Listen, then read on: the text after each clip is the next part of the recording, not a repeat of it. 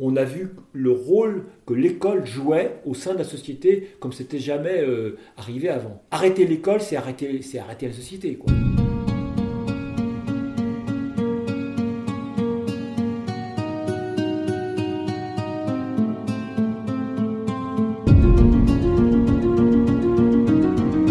Comment vivre une scolarité heureuse en ce moment? Comment les enfants du Covid peuvent-ils s'épanouir en classe?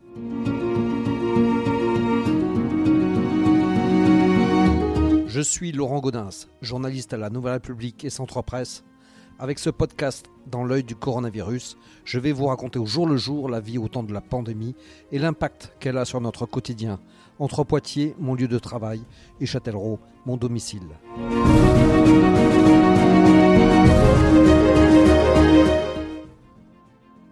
Il y a un an débutait l'école à la maison.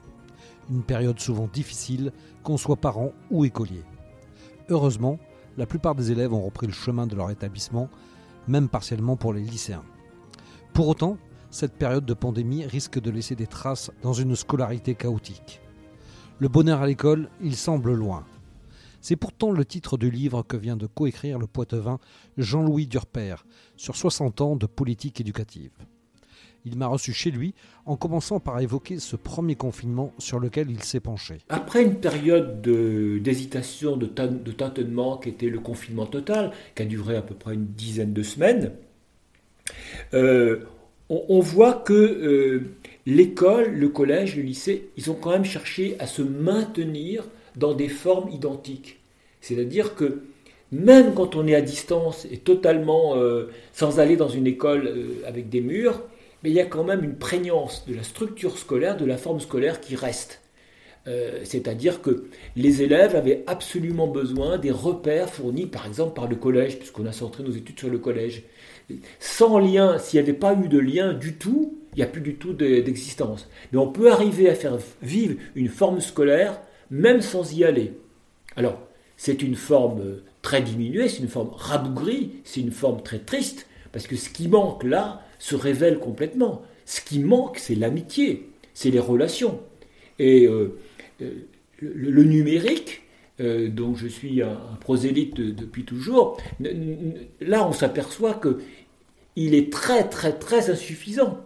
La relation humaine, c'est une relation de face à face. Les, corps doivent se toucher, doivent se être en relation. C'est ça le mot-clé. Il faut des relations. Or, le numérique, là, on a vu, ne peut pas faire ça. Le numérique peut apporter quelques substituts au niveau de l'instruction des élèves, mais pas au niveau du reste. Les réseaux sociaux, même s'ils ont fonctionné à plein, ça ne permet pas de, remplacer la vraie relation, la vraie école. Donc, la Donc, du coup, notre livre, ben, il s'est trouvé encore plus au cœur du, du problème.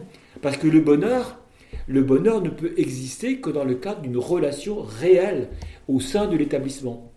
Justement, ça avait été remplacé un temps par l'école à la maison. Euh, ça revient un petit peu dans le débat avec l'instruction en famille qui était un peu remise en cause.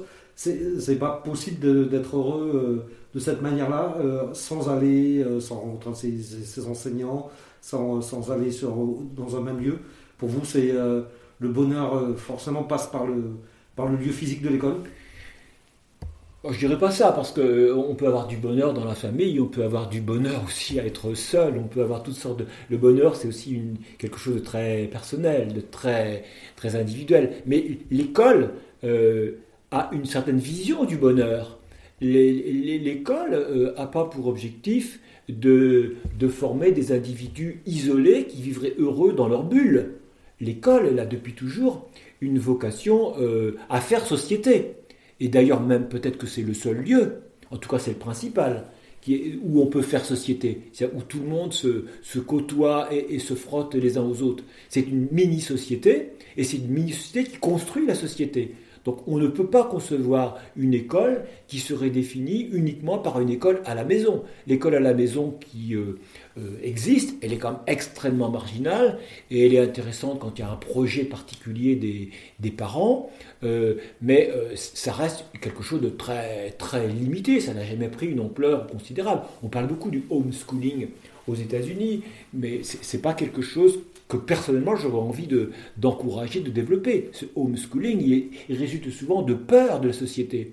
Alors quelle société voulons-nous construire si dès l'école, si, les parents n'osent pas mettre leurs enfants à l'école? Donc l'école, elle, doit s'adapter, il doit se construire pour que justement on y cultive ces notions de, de bonheur dans l'école, parce que c'est quand même 15 ans de scolarité, euh, donc il faut mieux être heureux dans ces 15 ans de scolarité, et puis pour après, avoir appris les relations avec l'autre, avoir appris à surmonter les conflits. Les conflits sont dans la nature humaine.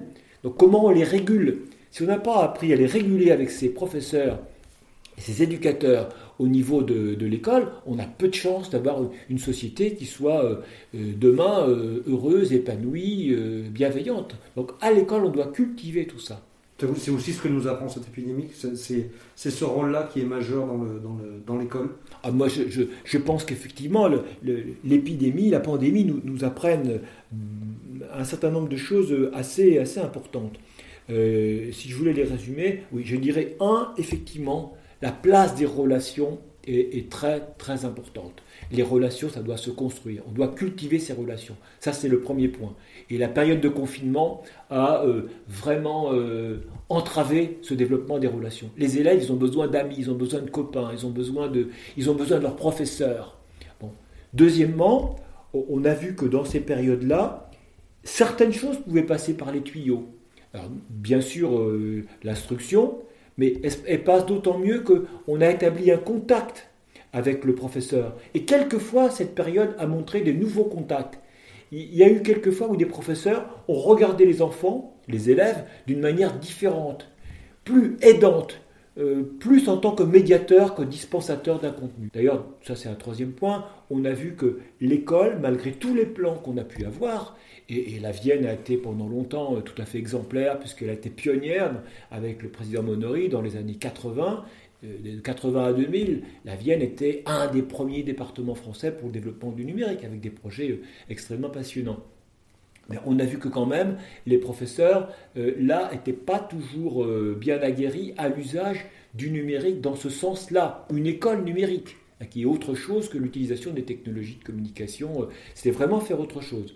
Ça, c'est des points qui sont très importants. Il y a un quatrième enseignement, c'est que plus que jamais, on a vu que nos programmes étaient trop lourds on voyait bien ici, et d'ailleurs tous, les gens l'ont dit, il faut que le bac porte sur des, points moins importants. Donc avoir, euh, des, avoir des programmes moins lourds, avoir plus de temps à l'école, ça c'est un des propos du livre. Faire qu'on ait euh, un peu plus de temps d'apprendre, un peu plus de temps euh, pour vivre, un peu plus de temps pour la relation, simplement en dehors des, des contenus. Assimiler un peu plus les, choses, les asseoir un petit peu mieux. Ça, c'est des éléments qui nous, ont, qui, nous sont apparus dans cette, dans cette période. Et pour la période tout à fait actuelle, hors confinement, nos, écoles, nos collèges, nos lycées sont ouverts. Mais on voit qu'ils sont ouverts d'une manière un petit peu différente. Les lycées aujourd'hui, euh, tous les lycéens ne sont pas scolarisés à, à 100% dans les murs. Donc on voit qu'il y a des formules d'enseignement hybrides qui serait peut-être intéressant de, prolonger, de valoriser. Je, pense que, euh, comme dans d'autres pays, avoir un temps de travail, d'apprentissage à distance, en dehors de l'école, du travail autonome, c'est quelque chose d'important. Ça aussi, on nous l'a appris. Le travail en autonomie s'est développé pendant cette période. Il faudrait le conserver par après. Dans votre livre, là, vous parlez euh, du bonheur des, euh, des élèves, mais aussi celui des enseignants. Oui. Euh, quelle, quelle, quelle a-t-il été là, durant cette période? Est-ce que justement ils ont pu, en, se valorisant justement, en essayant de, de, de, reprendre la main sur, le, sur cette, cet enseignement, est-ce que ça a été un, moteur ou pas pour vous? Écoutez, je, crois que là, on, est quand même dans un moment où la société est très, très secouée. Je, pense que le effectivement, parler de bonheur aujourd'hui, euh, en général, est un peu, un peu difficile. On est, une période extrêmement anxiogène, euh, une période euh, de privation de liberté à ce point est, étonnante, dans une période qui n'est pas la guerre, contrairement à ce qu'on a pu dire. C'est une période où il y a la paix civile, mais on a une, crainte, je pense que quels que soient les âges, les, gens ont des craintes, on est masqué, on a peur de l'autre, c'est complètement orthogonal aux objectifs de l'éducation. L'éducation, elle est là pour relier. Or, aujourd'hui, on ne se touche plus, on ne se serre plus la main. Euh, donc les enseignants, ils sont comme les autres, ils ont des appréhensions. Comment faire classe aujourd'hui à, à, des visages masqués dans lesquels les relations doivent être... Euh, à la cantine, on doit obligatoirement euh, respecter une distance que l'on comprend, c'est les nécessités. Mais pas, ça peut pas être le bonheur. Ça, c'est forcément anxiogène. Donc, trouver des éléments de bonheur aujourd'hui suppose des capacités personnelles extrêmement, euh, extrêmement élevées. Il faut souhaiter la fin de la pandémie euh, le, plus vite possible. Il faut sortir de cette, de cette crise et retrouver des relations sociales normalisées, normales. Donc, trouver le bonheur pour des professeurs, il faut puiser très loin en eux. Alors, ça peut, ça peut exister, ça existe, on l'a vu c'est par exemple effectivement euh, découvrir les ressources exceptionnelles d'un élève, l'aider, le faire passer, l'aider, le faire passer un cap, etc. Les professeurs jouent sur les mêmes ressorts.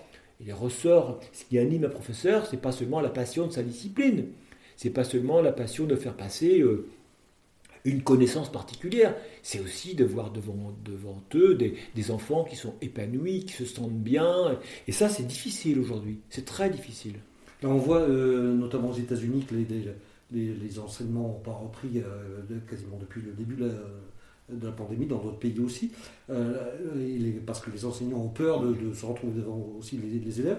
Ça n'a pas été le cas en France. Le gouvernement se vante d'être le pays qui a le plus conservé l'enseignement durant la période. C'était le bon choix, c'était la bonne chose à faire? Alors, au, plus fort de la pandémie, vous avez eu 1 euh, milliard 700 millions d'élèves dans presque tous les pays du monde, 180 pays du monde.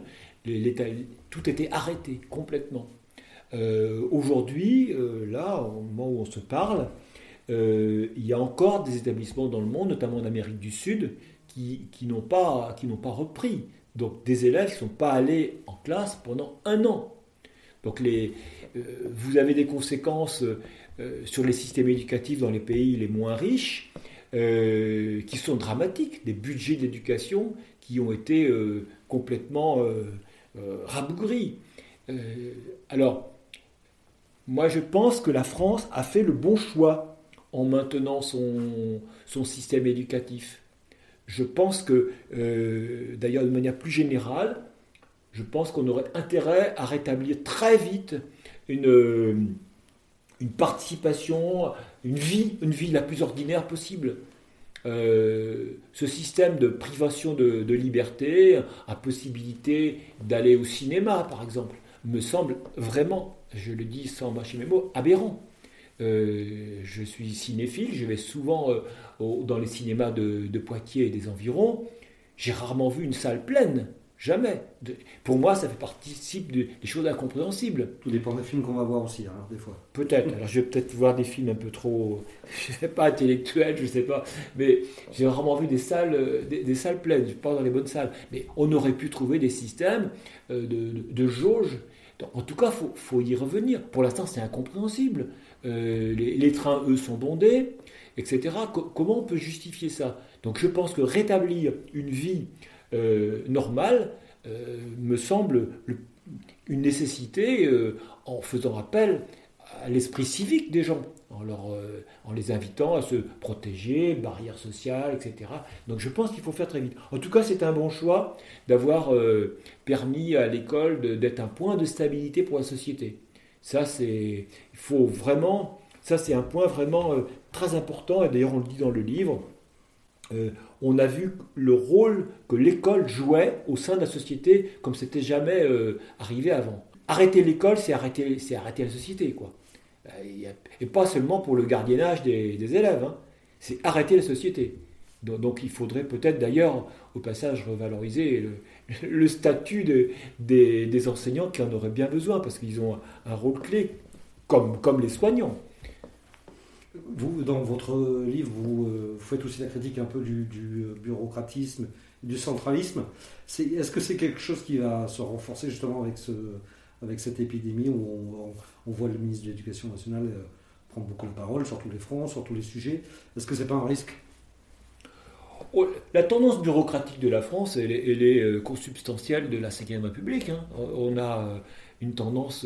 mais alors, elle est renforcée aujourd'hui à un point incroyable. Mais qui la renforce C'est notre système général de communication.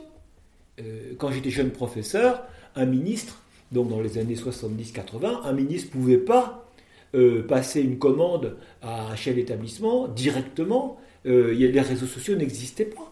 Or, aujourd'hui, euh, quand le ministre, celui-ci ou les précédents, veulent faire quelque chose, c'est immédiatement applicable parce que ça, descend par les réseaux sociaux ou par les médias en général. Ce qui fait que ça court-circuite toute la chaîne hiérarchique. Donc vous court-circuitez, euh, court-circuitez tous les échelons qui peuvent être des échelons de démocratie. Parce que qu'est-ce que c'est qu'un chef un chef d'établissement, un inspecteur primaire, euh, un recteur, ce sont des éléments qui participent à la vie démocratique par le dialogue sur le terrain. Or, quand le ministre, et ce n'est pas une critique du tout du ministre actuel, c'est simplement constater qu'aujourd'hui, les urgences font qu'on décide comme ça. Ben, je trouve ça un peu déraisonnable. Je pense qu'on devrait euh, rétablir un système de, de, discussion, de démocratie, de dialogue, avec davantage davantage de, réflexion sur le terrain. Je crois que ça, c'est fondamental pour la démocratie. Je, euh, la démocratie directe du haut jusqu'en bas, c'est pas possible. D'ailleurs, c'est contraire à tous les textes. On a fait la décentralisation, on a fait la déconcentration, et puis tout d'un coup, euh, voilà, euh, les, ordres arrivent directement depuis en haut avec le nombre de chaises qu'il faut mettre devant, devant dans, dans, une classe, la distance entre deux chaises, etc on peut comprendre de manière temporaire que des mesures sanitaires soient nécessaires, mais il ne faudrait pas que ça dure. Ça, peut être que ces, lois d'exception ne, devraient être que... Mais là, il y a un très grand risque. Hein. Il y a un très grand risque de, déviation du système euh, parce que, effectivement, aujourd'hui, tout est numérique. Et euh, tout peut être connu, euh, tout, peut être, tout le monde peut être suivi. Et donc ça, il y a, un domaine dans le système éducatif qui s'appelle l'éducation aux médias et à l'information, celui-ci devrait être cultivé bien mieux qu'il ne l'est aujourd'hui. Alors, il n'y a pas de professeur d'éducation aux médias et à l'information, mais c'est l'affaire de tous les professeurs. Essayer de décoder cette information, chercher la vérité, ça c'est le, le, but de l'école. Oui, ça fait partie de, vos chapitres, justement. Euh, on en parle beaucoup, euh, justement, avec les, les thèses liées au complotisme, au doute, etc. comment, justement, c'est quelque chose que doit faire l'éducation nationale, c'est elle de prendre ça? Ah, Je crois que c'est l'affaire. Alors là, vraiment, c'est quelque chose qui, qui, doit réunir complètement les journalistes et les enseignants. Euh, c'est pas récent, hein, vous savez, en France, on a fondé un organisme qui s'appelle le CLEMI. Il a été fonctionnant, il a été créé en 1982 dans une période de développement de, des médias. C'était l'époque des radios libres, etc. C'est le président Mitterrand qui a lancé ce grand mouvement. C'était un mouvement international. Donc dans les années 80, on a créé ce grand mouvement pour que les médias soient libres. Alors, libre, ça ne veut pas dire libre de dire n'importe quoi, vous le savez très bien. Ça veut dire euh, libre de, de, contribuer activement à un fonctionnement démocratique de la société. Ben, le point commun entre la presse et l'école, euh, symbolisé ici par le, par le clémiste, cet organisme important, eh ben c'est ça, c'est de dire l'éducation à la citoyenneté, le portage des valeurs, il est commun. Et ce portage des valeurs, cette éducation critique, euh, cette éducation à la pensée critique, qu'on trouve aussi dans, l'enseignement de la philosophie, qu'on trouve dans l'enseignement des mathématiques, du français, qu'on trouve dans toutes les disciplines, ça c'est quelque chose qui est euh, vraiment un point euh, très, très fort. Il faut travailler à ça. Et tout le temps, quoi. Vraiment, dedans, il faut faire passer les valeurs de laïcité, en particulier. Et ça, c'est quelque chose pour lequel il faut du temps. Donc ce, que, je reproche aujourd'hui euh, euh, bah, au système, à la fois, euh, enfin c'est un constat, au système en général, que ce soit le système des médias, le système de l'école, c'est qu'on n'a pas le temps. des, mauvais articles, ça peut exister si on n'a pas pris le temps de l'analyse et de vérifier ses sources. Bah, à l'école, c'est pareil. Donc pour ça, il faut du temps. Donc il faut poser le système, et puis il faut que les élèves y, comprennent. Un élève, il arrive à l'école aujourd'hui, il a des idées sur tout. Il n'y a plus de sujet neuf. Il n'y a plus de sujet neuf. Il a toujours entendu parler de tout. comment on lui explique Comment on lui explique ce qui peut être vrai, ce qui est faux, ce qui c'est très compliqué. Mais, il faut prendre le temps de le faire. Les enseignants sont habilités à faire ça.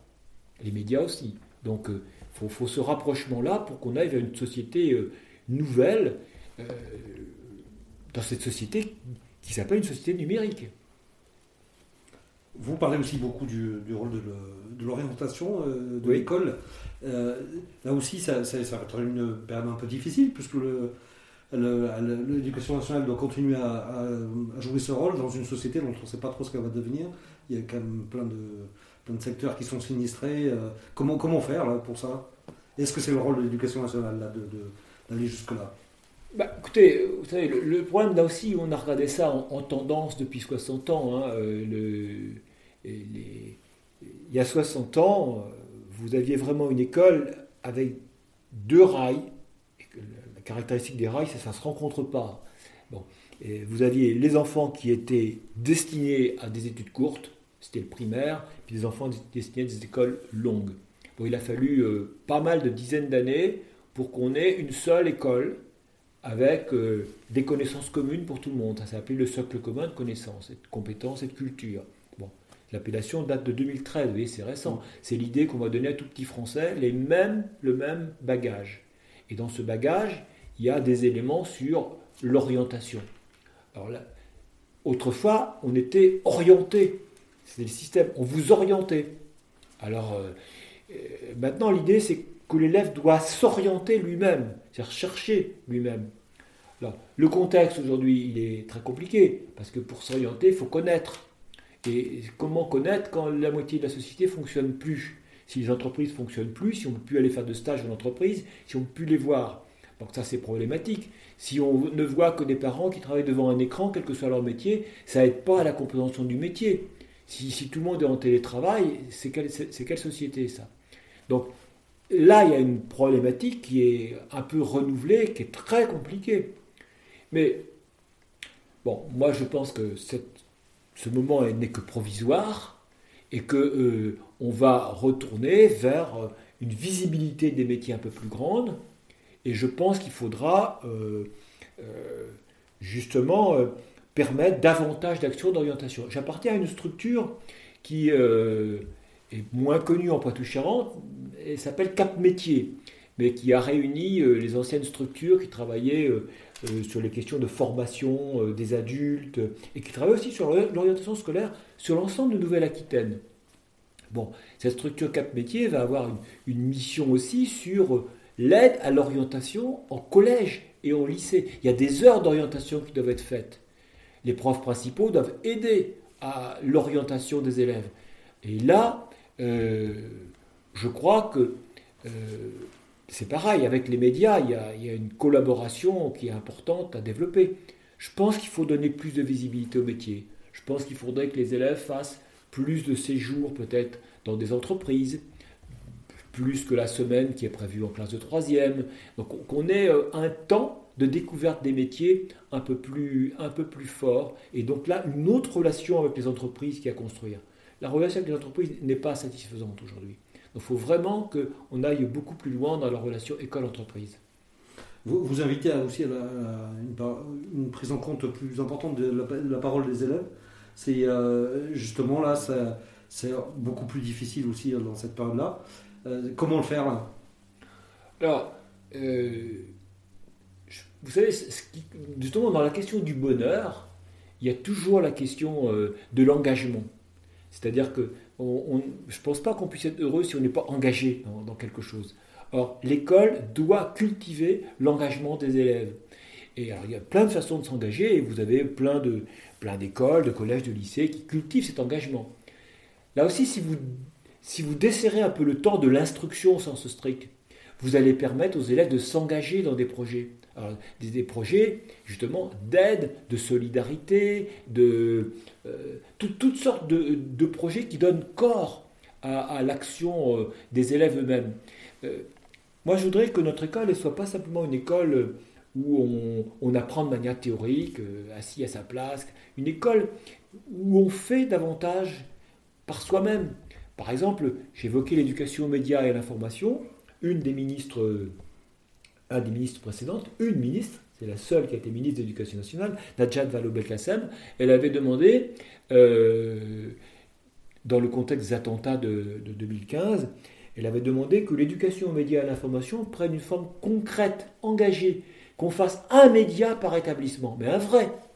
Pas, pas, euh, et donc euh, qu'on fasse, que les élèves produisent par eux-mêmes un, journal scolaire, euh, une web euh, télé, euh, une radio scolaire, toutes les formes que l'on peut, que l'on peut imaginer, que les élèves soient eux-mêmes des, journalistes en herbe, qu'ils apprennent le métier, qu'ils côtoient les journalistes, bref, que, vous ayez ce, cette approche très concrète, et puis qu'ils aient des lecteurs, ou des auditeurs, ou des spectateurs, téléspectateurs, qui puissent vraiment faire des choses concrètes. Ça peut être ça, ça peut être plein d'actions en faveur de l'environnement, toutes sortes. Ça, peut être donner corps aussi au, conseil. Il existe dans notre système éducatif des conseils, des conseils de la vie collégienne, des conseils de la vie lycéenne, des conseils pour l'environnement, leur donner une vraie vie. C'est-à-dire que, vous voyez, que, que l'établissement scolaire soit un, euh, une, un petit parlement, qu'on puisse discuter des, vraies choses. Euh, pas seulement de l'aménagement d'une salle ou du foyer, de la maison des lycéens, des maisons des collégiens, plus large, que les élèves prennent et le sentiment qu'ils sont vraiment euh, euh, qu'ils soient pris au sérieux. Je crois que ça, ce serait un, progrès considérable pour notre système. Ça se fait dans d'autres pays. Hein. Alors pour tout ça, il faut avoir un peu de temps. Justement, vous, vous mettez aussi en cause le fait qu'il y, a beaucoup de, savoir à apprendre. Est-ce qu'il y en a trop? Et si oui, lesquels? Oui, la question des savoirs, les, savoirs, ils sont, comme on dit, en croissance exponentielle depuis, euh, depuis maintenant euh, pas mal d'années. Hein. Ça, c'est le développement de la société, c'est le développement de la recherche, c'est le développement de la diffusion. Donc ces savoirs sont, sont en expansion. Alors il faut les choisir. Comment les choisir? Donc ça, c'est un vrai débat démocratique. Donc en France, on se le pose régulièrement. On a régulièrement euh, des, des, organismes qui posent la question, souvent sous l'égide bah, de des parlementaires, du plus haut niveau de représentation, on se dit ben, quels doivent être les programmes? Alors aujourd'hui, c'est quels doivent être, quel doit être le socle commun, le socle commun, le mot commun est important pour tous les élèves quand ils arrivent à, 15 ans, 16 ans, qu'est-ce qu'on doit avoir appris? Alors là, je pense qu'aujourd'hui on a euh, un certain équilibre sur ce qu'on doit savoir, mais derrière ça, jusqu'où va-t-on? C'est le détail qui, tue un petit peu le, sens. Vous avez trop de choses. Euh, moi, je crois que ce qui est très important, c'est deux choses. C'est donner euh, aux, élèves des, connaissances qui leur permettent d'appréhender le monde, mais surtout, comme le dit un grand organisme qui est l'OCDE, des capacités à le transformer. Vous voyez, on a fait une grande évolution entre 2000 et 2030.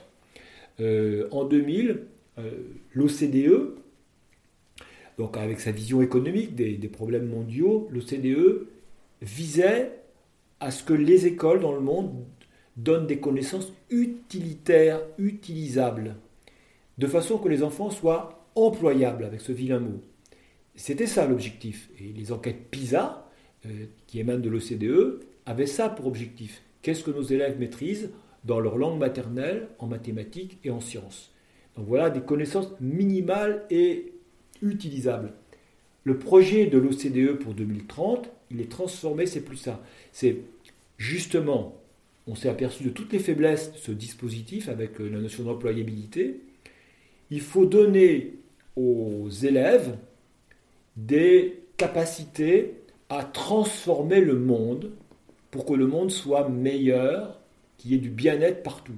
Vous voyez, même un organisme qui est économique, hein, je pense, je, là, je n'ai pas cité l'UNESCO ou des organismes euh, à vocation euh, euh, humanitaire marqués. L'OCDE, c'est pas ça. Hein. L'OCDE, c'est l'économie. Donc même l'OCDE se dit, ben non, notre projet des années 2000, forgé un petit peu avant 2000, et il, a, il a un petit peu raté parce qu'on est trop sur l'utilisable, utilitaire. Donc dans beaucoup de pays, on empile les connaissances. Donc il faut maintenant repenser ce système-là. Alors la France est dans le mouvement, euh, je pense qu'il faut aller beaucoup plus loin, il faut l'accélérer, et il faut desserrer, notamment au lycée où les programmes sont beaucoup trop lourds. les enfants sauront pas moins de choses, ils sauront mieux de choses, ils, vont mieux savoir, euh, mieux comprendre le monde. C'est pas parce que vous avez euh, appris ingurgité et amassé des tas de, connaissances que, que, vous saurez traiter les problèmes de demain.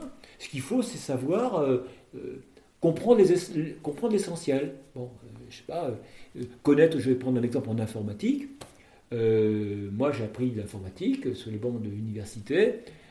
à mon époque, les langages d'aujourd'hui n'existaient pas. Bon, n'empêche que je peux aborder et comprendre le langage Python, pour prendre un langage moderne, en ayant appris le Fortran il y a 40 ans. Donc parce que mes maîtres de l'époque, ils, ils avaient déjà compris qu'il fallait former plutôt aux notions de base, les structures, les algorithmes, plutôt qu'à tel ou tel langage en particulier. Donc cette, adaptabilité, je pense que c'est ce qu'il faut cultiver.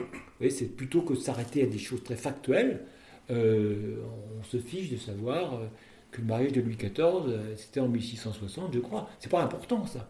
Important, ce qui est important, c'est de voir les trajectoires historiques, les structures. Ça, c'est quelque chose qui est plus important que tout le reste. Justement, vous parlez du, classement PISA. La France de, dégringolé depuis des années dans, dans, ce classement. Est-ce que justement l'épidémie et, et l'arrêt un peu partout, etc., est-ce que ça et ce changement un peu de paradigme, est-ce que ça a une vocation à faire changer euh, ces choses-là? Et est-ce que la, France peut, regagner des parts de marché, si je puis dire? Bah, Écoutez, de toute façon, euh, la France peut guère descendre plus bas. On peut déjà faire ce constat, puisque pour les enquêtes, si je cite en dehors de PISA la dernière, euh, Teams, pour les mathématiques et les sciences, nous plaçait en avant-dernière position pour, tous les pays qui ont euh, participé à cette enquête. Bon, euh, les, causes sont euh, assez nombreuses pour cette difficulté-là. moi, je ne pense pas que le système éducatif français soit un mauvais système éducatif. Je pense simplement qu'il y, a plusieurs choses. Je pense qu'il y a un décalage important entre les questionnements qui sont posés là et ce que le système éducatif français promeut. Euh, si vous interrogez euh, un élève de 3e, donc à 15 ans, euh, peut-être qu'il va être mal classé à PISA, mais en revanche, il aura une culture mathématique qui peut être quand même bonne, parce qu'il n'aura pas appris les mêmes choses, des choses qu'on n'a pas forcément contrôlées. Donc, alors, je ne pense pas qu'il faille non plus dramatiser ces évaluations internationales, il faut les prendre en considération mais elles-mêmes, ces évaluations évoluent. Vous savez, les pays qui sont, excepté la Finlande, mais les pays qui sont en tête à PISA, c'est tous les pays du sud-est asiatique, euh, la Corée, si jamais dans le sud-est asiatique, et puis euh, euh, Singapour, etc., Macao, donc des villes. Bon, tous ces pays-là n'ont pas des systèmes qui sont très brillants sur le bien-être, bien au contraire. Donc, il va peut-être y avoir des revirements de situation. D'ailleurs, ils s'en aperçoivent. On le dit dans le livre. Euh, la Corée est en train de changer un petit peu son, fusil d'épaule avec euh, l'introduction d'un semestre de liberté, qui est devenu une, année de liberté. Parce que c'était vraiment, épouvantable ce système. C'est un système terrible, totalement oppressant. Le système japonais aussi. Donc, je pense que notre système a des vertus. Euh, il pourrait les cultiver un petit peu mieux en s'appuyant sur les valeurs qui sont déjà exemple par la maternelle, la bienveillance en particulier, une notion de bien-être. On pourrait avoir un système bien meilleur. Euh, en plus, on a des points d'excellence, on a des maîtres qui sont extrêmement qualifiés, ils sont tous formés à bac plus 5. Et un peu moins pour les plus anciens, mais ils ont actualisé leurs connaissances. Donc on a, on a, on a peu de personnel, il y en a, mais il y a peu de personnel vacataire, temporaire, etc. On a des maîtres bien formés, et, pour l'essentiel, passionnés de ce qu'ils font. On a un encadrement de qualité aussi. Donc notre système a plein de, vertus qui lui a permis de résister à cette crise-là.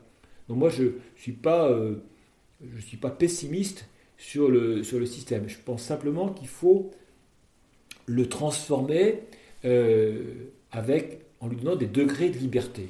C'est ça qui me paraît euh, vraiment fondamental quand on sera sorti de la crise. Justement, alors cette, crise, euh, une fois qu'elle sera passée, est-ce que vous pensez que ça va avoir changé durablement le système scolaire français? Et, s'il y a un changement à attendre, est-ce que justement il aura permis plus d'apporter de, bonheur que vous souhaitez dans cette école? Bah, je suis pas, pas la pitié, là, je ne sais pas. je, je, crains que effectivement, on revienne, euh, que l'école d'après soit l'école d'avant. C'est, je, voudrais qu'on garde les qualités de l'école d'avant mais qu'on intègre un certain nombre d'éléments, des enseignements. Je vous dis, moi, le premier enseignement, ce serait effectivement qu'on repose la question de, la lourdeur des programmes. Je pense que ça, c'est un point important. Deuxièmement, qu'on, et c'est lié au premier, qu'on repense la dimension d'engagement des, élèves. troisièmement, qu'on mette un peu plus de, modalités de participation et, d'action au niveau, au niveau local, c'est-à-dire que les cadres de l'éducation nationale, qui eux aussi sont très bien formés, eh bien on leur donne euh, des latitudes d'action un peu plus grandes que, ce qu'ils ont. Il y a, presque 50 ans, on avait inventé une formule, c'était les 10% pédagogiques. C'est-à-dire qu'on donnait, euh, on donnait aux équipes locales euh, la possibilité d'aménager le temps scolaire sur un temps donné. Je pense qu'on pourrait. Alors, le lycée pilote euh, innovant du Futuroscope, devenu après lycée pilote international innovant du Futuroscope, avait été exemplaire dans ce domaine-là. Il allait jusqu'à 20% du temps en, en activité euh, plus, plus autonome, gérée au niveau local, avec, la capacité même d'aménager les programmes. Je pense que des directions comme ça seraient, seraient utiles. Ça se fait dans différents, euh, différents pays. Euh, il y a un autre point qui est, qui est important, ça serait de, que le système euh, essaie de, mieux prendre en compte les potentialités de chaque élève. Chaque élève est riche, chaque élève a, une possibilité de, développement, puis de toute façon il le faut bien. Donc avoir une école qui, qui valorise les potentialités, plutôt qu'une école qui cherche la petite bête et, le point qui ne va pas. Ah oui, je pense qu'on peut devenir un citoyen euh, euh, parfaitement épanoui et, riche euh, en ayant, en s'étant épanoui dans une activité en, particulier et pas dans, pas dans toutes.